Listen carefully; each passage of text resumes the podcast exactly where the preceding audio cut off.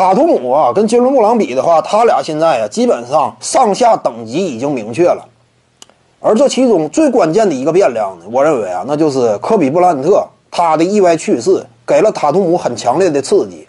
你看，据塔图姆自己回忆嘛，他之前呢跟科比私下训练，科比告诉他，你想要争取的就去主动争取，别等别人给你，没有人会给你，你主动争取，不要让任何人成为你走向伟大的。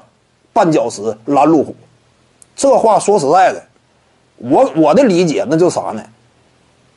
当大哥，对不对？我的理解是这样：当大哥，为什么当大哥很重要？球队当中战术资源就那些，说白了是个零和博弈。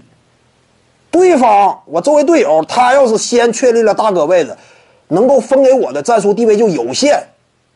球场之上就是这样，你在有限的战术位置之下。你想发挥特别好啊，不太现实了，对不对？你什么样的能发挥特别好？你得是大哥，你得拥有最丰厚的战术资源，整支球队围着你转，给你做各种战术，配合着你打，你能打出好的表现。